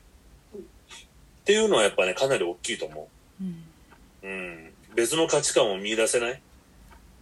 で今、ロストジェネレーションなんて言われてる子たちが、仕事がもともとなくて、田舎暮らししたいとか言ってるのは、本人たちと話すとそ最悪だって自分たちは割を食ったって言うけど、実は長い目で見ると、早い時点から、その、社会での、そういう役割から解放されてると いうことで、後であんまうつ病になったりしなくんじゃないかなと思ったりするよね。うんもしかしたらねってほしいですね。ううんん。で、これからの若い子はもうロスジェネレより後の子はもっと、あの、自由だというふうに思うんで、うん。ある意味俺はし社会の犠牲者じゃないかなっていうふうに思う時がある。その、35年論を組,、ま、組んで、で人生設計を全部経済医療の中で組まれちゃってるわけじゃない？就職して年収いくらで、えー退職金がいくらで、年金がいくらで、で、35年論で家を買って何歳までに結婚してみたいなこと全部設計。これは人間が消費材料だよね。消費対象。労働力、労働を、まあ、自分の体を使って消費されちゃってる。うん。だから燃え尽きちゃうんじゃないかなと思ったりする時あるけどね。そう。まあ、ジェンダー問題がちょっとずれちゃったけど。でもそういう役割をそうだと思います。これもそうね、ね辿っていけばそのノームが、ジェンダーノームのせいっていうか、そうだよねうん、家族養わないとっていうのが、意外と女性の方がそこから解放されちゃってるから、早くからうん。逆に、社会的な役割を与えられなかったから、だからゆえにその対象には。うん。うん。で今後俺がちょっと心配なのは、一時アメリカでそういう現象がちょっとあったと思うんだけど、女性が社会進出すると女性がそういう役割を担うことによって、あのー消費の対象にされちゃう。社会に貢献するという肩書きのもと、自己実現とか、自分の幸せを追求するということではなくて、うん。なんて思っちゃった時もあって、まあ、それはあんまこれからの時代はないかな。社会進出にはね、コストがつきものってそうそういそううそう。ことですね、いわゆる、うんだと思います。うんうん。安心室イコール100%、ね、幸せとは限らないわけでもなくては限らないやっぱりコストも出てくるっていうのはうん。まあ通りですよね。だから俺は男もその専業主婦というかね、あの、そういう、そういう、そういうことで個人の幸せを充実させたいっていう人が、あの、主婦をやっても、主婦って、あの、ハウスハズバンドをやってもいいと全然思ってるし、そうあるべきだというふうに思うぐらいで、ね、そ個人の特性で、そうですね。特性に合わせて、うん。うん。それでいいと思うんですよ。向いてる人はそうだったらいいし。逆に仕事バリバリやるのが好きだっていう女性にはそういう男性が必要だと思うしね。うん。そうなんですよね。ねお互いね足りないところ見合っていけばいいんじゃないかそうそうそうそう。の規範どうたらって言わず。俺なんか仕事大っ嫌いだもんね。本当に。女性、まあ昔ちょっとその女性が社会で進出っていうとなんか肩に力入っちゃってる人がうん多かったけど、最近なんかそうでもない気がするよね。そうねもう男には負けないみたいな昔さ、なんか、うんいやもうそんなにいいんですけどっていう力入っちゃってる人はあれはちょっと辛かっったよね、こっちもね。そうそう、あれはちょっと辛いんだよ、ね。いつもほら、喧嘩挑んでくるみたいに来る喧嘩腰なんだよね。もううん何もする前からもう、名バカにしないでからもいや、バカにしてないってと思うんだけど、うーってこう、うなってるみたいなさ、ね。最初で何もかも分からなかったんでしょうねなんか、ねでもそまあれだけその人たちの、うん、上に私たちのこの今の世代があるって思ったそっかそっか。あ、そっか。ね。あ。今後だから一番のこの問題ってのは何なの？そのバイアスというか思い込みというのと。まあ、他にもいろいろ問題あ、もうじゃあ、ごめんなさい全然思ってたんですいやいやなんかそれこそそうやってこういう同調圧力の批判を恐れて、まあ、自己実現でやっぱり機会を失ってしまうっていうのもまあ一つ問題ですよね。なだってこの間あのねラジオのあの女性の話じゃないですけどその前の男性社員ができなかったっていうのもあそうそう。ね、もう前回すでに話しましたけどやっぱりこう仕事がなくなるってこねもしかしてこう自分が何かこうわがままじゃないですけどこう企画を押し通すことで上司に反抗することでね仕事がなくなって経済力を失うってなるとやっぱり自己実現できないっていうのもあるでしょうしさっきね女性で、話ストップしちゃって、さっきその子にどうやってやったのって聞いたら、うんもっと賢かった。さらっとやりましたって言ってた。さらっとって言ったら、いいですよね、はいって言って相手にもう言わせなかったって。これやりますけどいいですね、はいはいはいっていう。だからもう、圧倒的に男の上司より上手なんだなと思って。あの、戦いもしなかったって言ってた。すごく私も考えてて、ままあ、男女の差とし一番ね分かりやすい差はやっぱ男女の差なんでその子が女の子で他の人が男の子なんで分かりやすい差は男女なんですけど意外ともしかしてその教育の差が影響してるのかとか、まあ、コミュニケーション能力の差ああ、なるほどね。とか経済力の差が影響してるかもしれないですしそうなんですよ男女の差だけにこうまとめてしまうのもまたああ、そう現実性ね。があって。うん個人の、その、持ってるバックグラウンドとかね。そうですよね彼女もしかしたらわからないですなんか留学とかしててもうねガンガン自分の意見言うように育てられたうん。方でたまたま男性社員がねちゃんともう上司に従いなさいっていう教育を受けてきたのかもしれないしなるほど。彼女のその教育バックグラウンドとかもすごい気になりますうーん。どんな教育を受けてきたのかうん。これちょっと僕が話それちゃうかもしれないけど、なんかこのジェンダー平等を考えるときに、うんあの、なんだっけな、あの、まあ、例えば国会議員の女性の比率を、うんををなんか何割って決めるとかいう話って、まあ、出たり消えたりするじゃない？うんどう、どう？こういうのは。あれどう、どうなん？結構そうやってるとこってあんだっけ？もうすでに。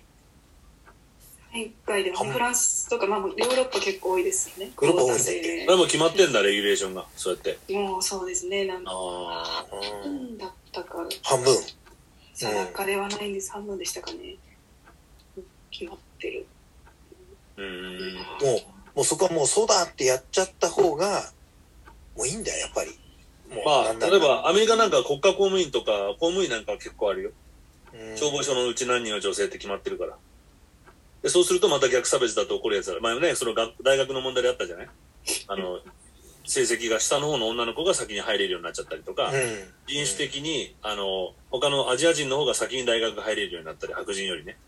いうような優遇措置ってやっぱあるのね。マイノリティに対する。それ女性というマイノリティ、えー、あと人種的なマイノリティの優遇措置っそれはまあ、まあ、その、イコーリゼーションってこう、なるべく平均化するためにやるんだってことなんだけど、逆差別だって怒る人もいるよね。うん。うん。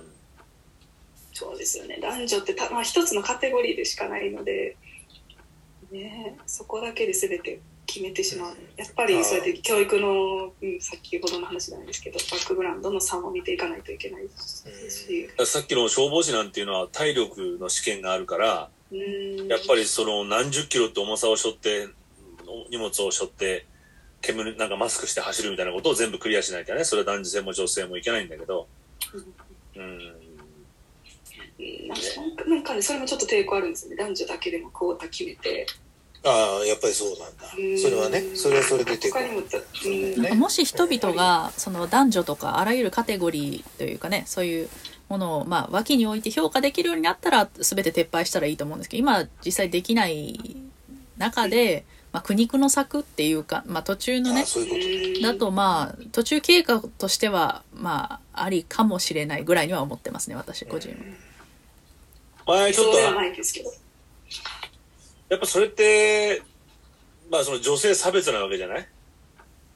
あの、今のところジェンダーバイアスっていうのはさ、あの、差別というか、この前、ちょっと前話したかな、この話。ラジオ番組で、その、えっとね、えっと、マテルか、マテルだって、あの、バービーちゃんのこう、人形の中で、え最近こう、車椅子に乗ってる人形とか、黒人の人形とかいっぱい出てきてるのね。で、あと、セサミストリートのキャラクターで、確か自閉症の子が出てきたりしてるわけ。で、この前ね、アジア人のキャラクターが出たんだけど、で、こういう話をしたときに、実際自閉症の、障害者の子供を持ってるお母さんから、あの、それってどうかと思うと。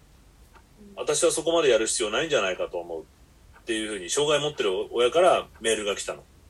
で、俺がその彼女に対して答えたのは、障害というのは、あの、教育を、まあ、障害者とか、まあ、そのマイノリティに対する差別っていうのは、教育によってできてることだと俺は思うので、逆教育をしなきゃいけないと。逆洗脳をこうする作業を、さっき言ったさあちゃんが言ったみたいに、家庭としてね、今やんなきゃいけない時なんだと。あの、みんながそういう認識、そういう教育、あの、差別という教育を、まあ、与えないようになるまで、逆教育をしなきゃ、逆の洗脳をしなきゃいけないと。言ってみわかる？あの、っていうことを言ったのね。うんなんかそれに近い気がするよね。なんかその、レギュレーションを設けて何人まで女性っていうふうに、ある程度今の段階しないと、うん平均化しないというかさ、うんそうなったらそれは撤廃すればいいわけで、あとは実力でどうぞっていうふうに。ただ、やっぱ足をかせ、足かせをつけなきゃいけない時っていうのはやっぱあるような気も俺はする。あのやっぱりポリシーって常に最善策っていうのはほとんど存在していなくてやっぱり試行錯誤していきながら、まあ、いいろんな弊害もあるけれども、まあ、よりベターな、まあ、世の中、まあ、社会のためにまずこれをやろうっていうような感じ位置づけだと私は認識してるんですけどねクオータ制であったり、まあ、その先ほど石川さんがおっしゃったような逆の教育であったりとか。うん何でしたっけ？逆バイアスっていうでしたっけ？うんその逆の教逆の洗脳が固定化しないかっていうことだけが心配なんですよね。低下しちゃうね、今度。うん固定化？うんあとまあ男女例えばまあ男女でそうやってフィフティフィフティにするって言ったらもうこのまたこの男女のカテゴリーが強くなる。ああ。おそらくそれをうん。あの防ごうと思うとやっぱりそのなんでクオータ制を設けるのかっていう意義をうん。多くの人に認識させる必要があると思うんですね。どうしても人間ってなな特にまあアジア圏に強い傾向だと思うんですけどい一度ルールができたらその背景よりもやっぱルールそのものがすごく固定化してしまう。うん。なのでやっぱりそのじゃあもう人はみんな男女で分けたらいいんだってそうなってしまうとそれは本来の目的じゃないっていう。うん。え、それね、さあちゃん、ちょっと話それちゃうけど、アジア人多いの？それ。ルール決めると、目的忘れてももうルールにしっかり縛られます。そうですねすごく感じかんあのあくまで肌実感というか感じなんですけど肌感覚で私は感じますねやっぱり世界の今日もね、俺早朝にそれすごい、それで目が覚めちゃったの、もう夢が目。が覚めた。要するにね、一回仕組み作ったりルールをつけ作ると、で僕は自分で作って自分でぶっ壊すんだけど、割と。もうなんかその、慣れそうになるとぶっ壊したくなっちゃうんで、自分で。で、だけど、なんか、みんな染まってっちゃうんだよねうちの会社なんかもそうなんでね俺が決めたルールに染まってっちゃうの楽なんだよ、そっちの方が。それで、いやいやいやちょっとやめようよもうこれって言うといやいやちょっとやっぱりでなんかそそれにしがみつく理由を探しに行くみたいなうん。うんなぜそれをなぜそうだったかっていうのを例えばねすげえつまんないんだけどあの駐車場に車を止めますと。それで隣に家があるので配慮をして頭から止めましょうっていうのあのを昔決めたわけ。頭から車を止めると車間が広がっちゃって止められる台数がどんどん減ってっちゃうのね。へえ。そう。だからあのでケツから止めた方が車止められる台数が増えるわけ。でだん。ん。だん社員が増えていった時にこれこれちょっとやっぱ頭から止めてスカスカで止めてると止まりきらないから後ろから止めようって言ったら「いやダメです」と「もう前から止めるって決まってるんです」とかってなってで 別に隣の人からクレーム受けたわけでもなんでもなくてで、まあ、こっちの勝手な配慮でやったんだけどじゃあもう今日から後ろからってなななするのが大変だったの。だけど前から止めましょうってルール決めた人はもういないわけ会社には。これがね面白いなと思ってまあ、村だよね。やっぱ日本とかアジア人っていうのはね、村的なこう発う想。んだから、うん。まあ、あと、よくこう言われるのが、アジア人ってのは権威主義って言われるよね。オーソリティに弱い。あオーソリティに弱いから、まあ、アメリカンテレビドラマが見てると、裁判員は選ぶのに、アジア人はオーソリティに弱いから、アジア人のあの陪審を選べっていうセリフがあったりするぐらい。まあ、一般的にはそう思われてる。うん。あの、例えば、なんか国連でも聞きましたなんか日本人置いといたらもうあの誰も何も言わないから日本人置いとけみたいな数合わせにとかって数合わせそういうまさにそうだ、まさにそんな感じだよね。面白いね。だから、オーソリティが好きだから、こう、例えば、あの、類なんか、ブランド物が好きっていうのも、俺はそれ、そうじゃないかなと思ったりするんだよね。オーソリティじゃない。あの、ブランドっていうのは。うんもう、ここのもの買っときゃ安心みたいなさ。自分で考えて選ばないで。あとあの東大ブランドが行き過ぎてるのも本当に日本だなっていつも感じますね。今、となんかあるじゃん、テレビで東大生のなんか番組ってばっかな番組さ。うん、東大なんて世界の大学でもなんか全然高く、低いんでしょ？そうですね。そうなんでしょ？そうですなんか。全然国際のレベルでは役に立たないでしょあんなもの。何なんだろうね。官僚になるための大学みたいなね。うん。実際どうなの？その研究的な。あんま聞かない京都大学の方がまだなんか研究的なんか。ああ、分野によりますね。まあもちろん当然なんですけど、まあ経済では京大は逆にダメなんですけど、東大がいいの？じゃあそれは。えっ、と、まあ教授の質だけで言うと経済は、えっ、と、そうですね、あの、東大と阪大がちょうどいい感じのバランスで、それぞれの強みがあるっていう感じで、えー、で、そうですね。ただそういうちょっと権威が嫌いな先生は地方に逃げたりっていうのもあるんですけど、まあ主にこの2つの大学ですね。ただ生物系とかになると結構兄弟が強くなったりとか、ああそうだやっぱあねりますね。類のね猿の研究とかね、なのでうん。グローバルスタンダードでいうと大学っていうのはどの分野で強いのかっていう評価をするんですけど、日本ってもう東大だったらもう頭取ったみたいな感じの、あの、評価をされるということと、まああとそうですね。あの、日本はあと、ちょっとエリートが嫌いな国だなってすごく思っていてう、んうんうん、なんかそのブランドが好きな反面、あまり教育レベルが上がりすぎると嫌う傾向があるなって感じるのが、ねそうですね。なので、例えばその大学院に対する認識って世世間でああここまでない先進国って日本ぐらいじゃないかなって私は思ってるんですけど、例えば今、職業は何ですか？大学院生です。大学院って何って絶対聞かれるんですよ。で、研究してますって言うと、ああ、じゃあ顕微鏡とか覗いてるんですかって聞かれる。んであいや、違うんですけどっていうような、結構そういう会話になってしまうのが顕著ですね。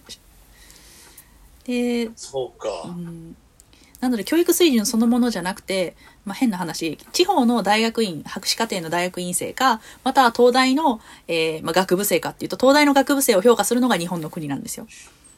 確かに。うちの兄貴なんてもうねあのダメ人間みたいな扱い受けてたもんね。親戚どころか社会全体から。あ大学院の後博士課程まで出てたりなんかずっとしたんでいつまでお前大学院だみたいな。や言われます言われます。っぱ そう。いつまで勉強好きなんだなみたいなこと言われて、うんそんな働くの嫌かみたいな扱い受けてたもん全く同じことをあの世間から言われますどっちかというと浪人生みたいな扱い。あああといつまでも学生って言われますねやっぱり研究していてもそうだよね。うん学校に持ってんの？とか言われてたもん、やっぱり。まあ持ってんだけどね。思ってますけどそこはしっかり。30超えても持ってたけど。でも確かにそうだよね。でも昔はさ、学士さんって言って、すごく大事にしたじゃない？うん学生、あの、勉強してる人のことを。学士さん。で、ほら、うんあの、お金はあるけど、あの、学はないやっていううちは大体そういう人を、あの、先生先生って言って下宿させたりしてさ、うん昭和の初めとかさ、うんね、学士さん学士さんってみんな、あの、お金はない貧乏学生ってのを大事にしたよね、昔の人は。うん。うんそういう文化がなくなっちゃったよね。あの先生、あの、まあ、あれは難しいこと考えてんだ、あいつは、みたいなことを言いながら、うん。どっかでやっぱちゃんと尊敬してたよね、社会の中で。なんかすごくそういう方が良かったんじゃないかなと思うな。で、結局それってお金のない学生に支援をして、で彼らはその支援でちゃんと立派になっていって恩返しするっていうような。で、ほら、お世話になったからっていう感覚もあるからさ、自分たちの、あの、を支えてくれたのはこういう人たちだっていう、あの、思いが、今、ほら、有名なほら、週恩来だって日本で下宿になったうちのことをずっと忘れなかったってよく言うじゃない、だから政治家になろうが、外国でそういう役職に就こうが、あの、支えてくれた庶民の人のことは忘れないっていうような学者さんになるとね、すごくいいもんね。それが、だからまず、邪険にするようになっちゃったら、それは学者さんの側もだってさ、てめえこんなの出世したら、そんなこと思わないかもしれないけど、あ見てろよそうか。でもすなんでえやっぱ少なかったからか。昔は。どうだろうね。そんなことない？実は大学。えっと実は博士の数は年々下がっあの少なくなってるんです日本は。うん。あその価値がない扱いをされるからでしょ、きっと。よく足の裏の米粒みたいな言い方を確かされたと思うんですけどあのあっても食べれないみたいな 食べられないみたいなあらー。あ、そう。そうですね日本ではひどいねいやいや散々な言われようですねやっぱりちょっとそういうバイアスもあるわけだね、社会の。なのでなんかこう一部の人はなんか優秀な人はもう修士ぐらいで出ていい企業あのねあの見入りのいいそういうし職業に流れるだからの残ってる人はなんか単に勉強好きかできないかみたいななんか変にそういうストーリーを作っていくせいでより言いづらくなってしまう人たちも多いのが現実ですね。うちの兄貴だよ。うちの兄貴にそういう扱い、哲学だからね、彼専攻がしかも。うん 何の役に立つんですかみたいな扱いされてたもんね、やっぱり。やっぱりねそういうその尺度が社会にあるからでしょうね役に立つか否かみたいな。そうね。ううん。ん逆襲ややろうよ逆襲いや、しいや、もうやろうと思って。ね、うんうん、だってほらもう大企業行ってねもうその十分満帆にいかない時代になっちゃったからいやーね、まさに今、うん本当にその、全然幸せそうじゃないんですよ。もうね え、それはちょっともう一回教えて、そこ。いやいやいや、だってこうね、もう、いや、本当にだって、そんな毎日月から金までフルタイムで、なんならもっともう12時間、13時間とか働いてて、なんかもう辛そうで、文句しか出てこないですし、私今もうアカデミアにいて幸せすぎて、言ったら本当にリテラシーのある人しかいないんですよ、周りは。皆さん本あ当オープンで、もう、もうストレスフリーすぎて、めちゃくちゃ幸せです。いいね でもそれ幸せそうに見えない。そういう人たちを見ても。あ、大企業の人たち。うんうん。そうそう。うーん、まあね、上司が分かってくれないとか、同同僚でもさ彼らは例えばもう一個逆に、あのー思うんだけど彼らはそこが幸せっていうね彼らの言語彼らは彼らでみんな周り分かってくれる人ばっかりだよと。俺のこのビジネスマインド金儲けマインドを 同じ穴の無地なんじゃないけどさ。うん。うんうんうん、ここぞ俺の生きる場所と思ってる人たちはいるんじゃない？あ全然全然いると思いますねそういう人たちはもうんう、全然ただ問題なのはそれが今持続可能じゃなくなってることじゃないかなって気がしてるうんああそうだねうん。そこで生きてっても、ある時、おい、お疲れ様って言われちゃう時代になっちゃった。じゃないかと。今、今まさに起きてて、うん今、ホンダ技研、パナソニック、えー電通、フジテレビ等々、いわゆる日本のこう大きな企業が、全部僕の年齢を早期退職を募集し始めてるんですね。で、早期退職って名前いいけど簡単に言えばリストラなんですよ。で、あの、でも彼らは、彼らって言っちゃうけど、僕たちの世代で、その会社員やってきた人たちは、22歳で大学出て、さっき言った自分の言語が通じる仲のいい人たちと一緒に育ってきてるわけじゃない？で、そこで、社会というものもそこで教育を受けてるわけだよね。その会社の中で。はい、明日から出てくださいって言われても、無理。社会のこと何にも知らないっていうふうに。自分は社会のことは分かってたけども、それは会社のフィルターを通して見てた社会であって、ここから自立しろって言われても、これね、俺結構これからあと何年かで問題が起きてくると思うんだけどさ、俺ぐらいの年齢で結構路頭に迷うというか不安を感じる人がすごく増えてくると思うのね。でも今回これをやって、今同じそのいった大きい会社にいる若い社員たちは、その上を見てて、ああ、こういう世の中なんだってことがわかるから、もう自分で考える世代になってくると思う。社会でどうやって生きていくかってこと。でもその前までの社会、日本は、社会構造が出来上がっていて、そこにしっかり乗ってれば、もう何も考えなくていいと。逆に考えるのは危険だっていう、まあ教育を受けてきちゃったわけだよね。でこれいきなり今、あの、リリースされちゃっても、どうしていいか分かんないと思うんだよね、みんなね。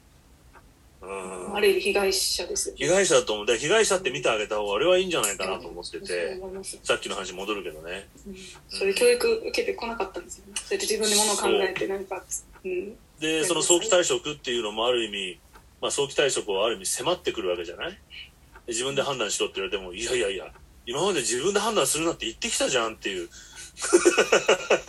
判断しちゃダメって言って判断すると怒られてきたじゃんっていう。だからできないよね、それは。俺たちあの高校の社会の先生で「君たち人生どうにかなると思ってんだろうどうにもなんねえぞ」って言って言ってた先生思い出したなんだっけな錯覚物なんだ あんなあれ強烈にどうにもなんねえぞだからそれ正しい教自分で考。えて生きてくんだぞみたいなね、うん言ってた高校の先生自分でのね、頭で考える人ほど幸せかなと思っちゃう。でもね、今までの日本は考えたら不幸せだったんですよ。うんうん。いや、本当に。でジェンダー問題も考えたらダメ。あの、ルールと権威に従ってれば幸せになれる社会構造だったんじゃないかなと思うよね。これはだからまあ良き良き変革さあちゃんがなんか言いたそうだけど。はいあはいあのこう今の時代がポジティブに動いているっていう人々の認識があるがゆえに私は今が辛いですね。もものを考えてる人の方がだんだん生き残れるんだみたいなことを言ってるんですけど私に言わせてみれば考えているふりをしてる人が一番うまくいってるんですよ。あの 考えてるふりをしてる人ね。そうですねああ正直メディア露出してる方たちもそうですけどまあああ最たる例ですけどね。はい。なので、こう、あの、もちろん未来に対してこう、ある種、まあ、希望を持ったり楽観的になるっていうことはすごくいいことだと思うんですけども、ただ過去と比較してポジティブになってるからといって、まあか、あの、あらゆる負の遺産がこう、あの、キャンセルアウトされてるわけではないと。で、逆にその負の見えない水面下で負のあの側面っていうのが非常にこう、助長されている部分もあると私は思っているので、なんかこう、ポジティブな流れに全部ひっくるめて社会が良くなってるっていう認識を人々がも持ちすぎてしんどいなって感じることありますね。うーん、ポジティブバイアスが。そうですね。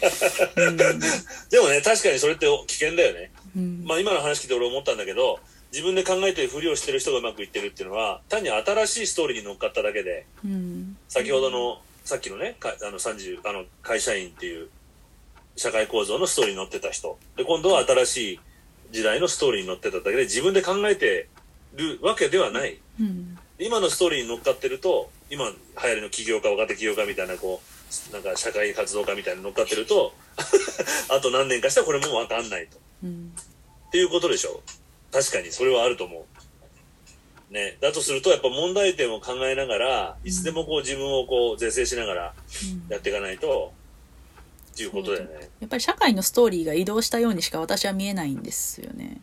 さっきのルールとかストーリーが移動して、うんそれにうまくストーリーを変えられた人だけ、人が、なんか自分で考えてる人みたいな間違いだと。うん確かに。そう思ったのがね、えっとね、NHK でやったら日本のジレンマっていう番組を見て、若手のそういう人たちが、あの、集まって日本の問題点をこう語るみたいな番組があったのね。今できるって言われてる人たちが集まってて。うん全然面白くなかったの。単にただできる子であって、うんこれは昔と全然変わってない。あの、まさにその新しいストーリーで、これおじさんたちが喋ってんのっていうぐらいつまんなかった。何にも面白くなかった。だから単にできる子たち。うんあうん、今の時代を読んで、できることをやったっていうだけの、う、うんん感じだったな。ま全くびっくりもしなかったし。これ、いや、この間ね、ちょっと打ち合わせの時に石川も俺も感じたこともあったんで、そう、いや、だいまだね、ちょっとね、いいな。この、このおじさん二人は、えーちょっとまだ、ちょっと、もうちょっと付き合ってもらいたいな。まだいけそうな気がする、なんか。どっかわかんない言われてるからダメだ。言われてるかもしれないけど。今度だからぜひ、ちょっと、さーちゃんリードでまた次回、ぜひお願いします。お願い。ちょっと大丈夫？時間、時間が。ひはい。さっちゃん残りは大丈夫ですか？あまだまだありました。あ、あった。あ、ごめんね。大丈夫です。じゃあ第二回第二回。やりましょう。来年。いや、第2回もうぜひぜひ。うん。ちょっといや、勉強になりました、今日は。ありがとうございますありがとうございます。ちょっとまた2人からまた勉強させてください。ありがとうございます。ありがとうござい。ます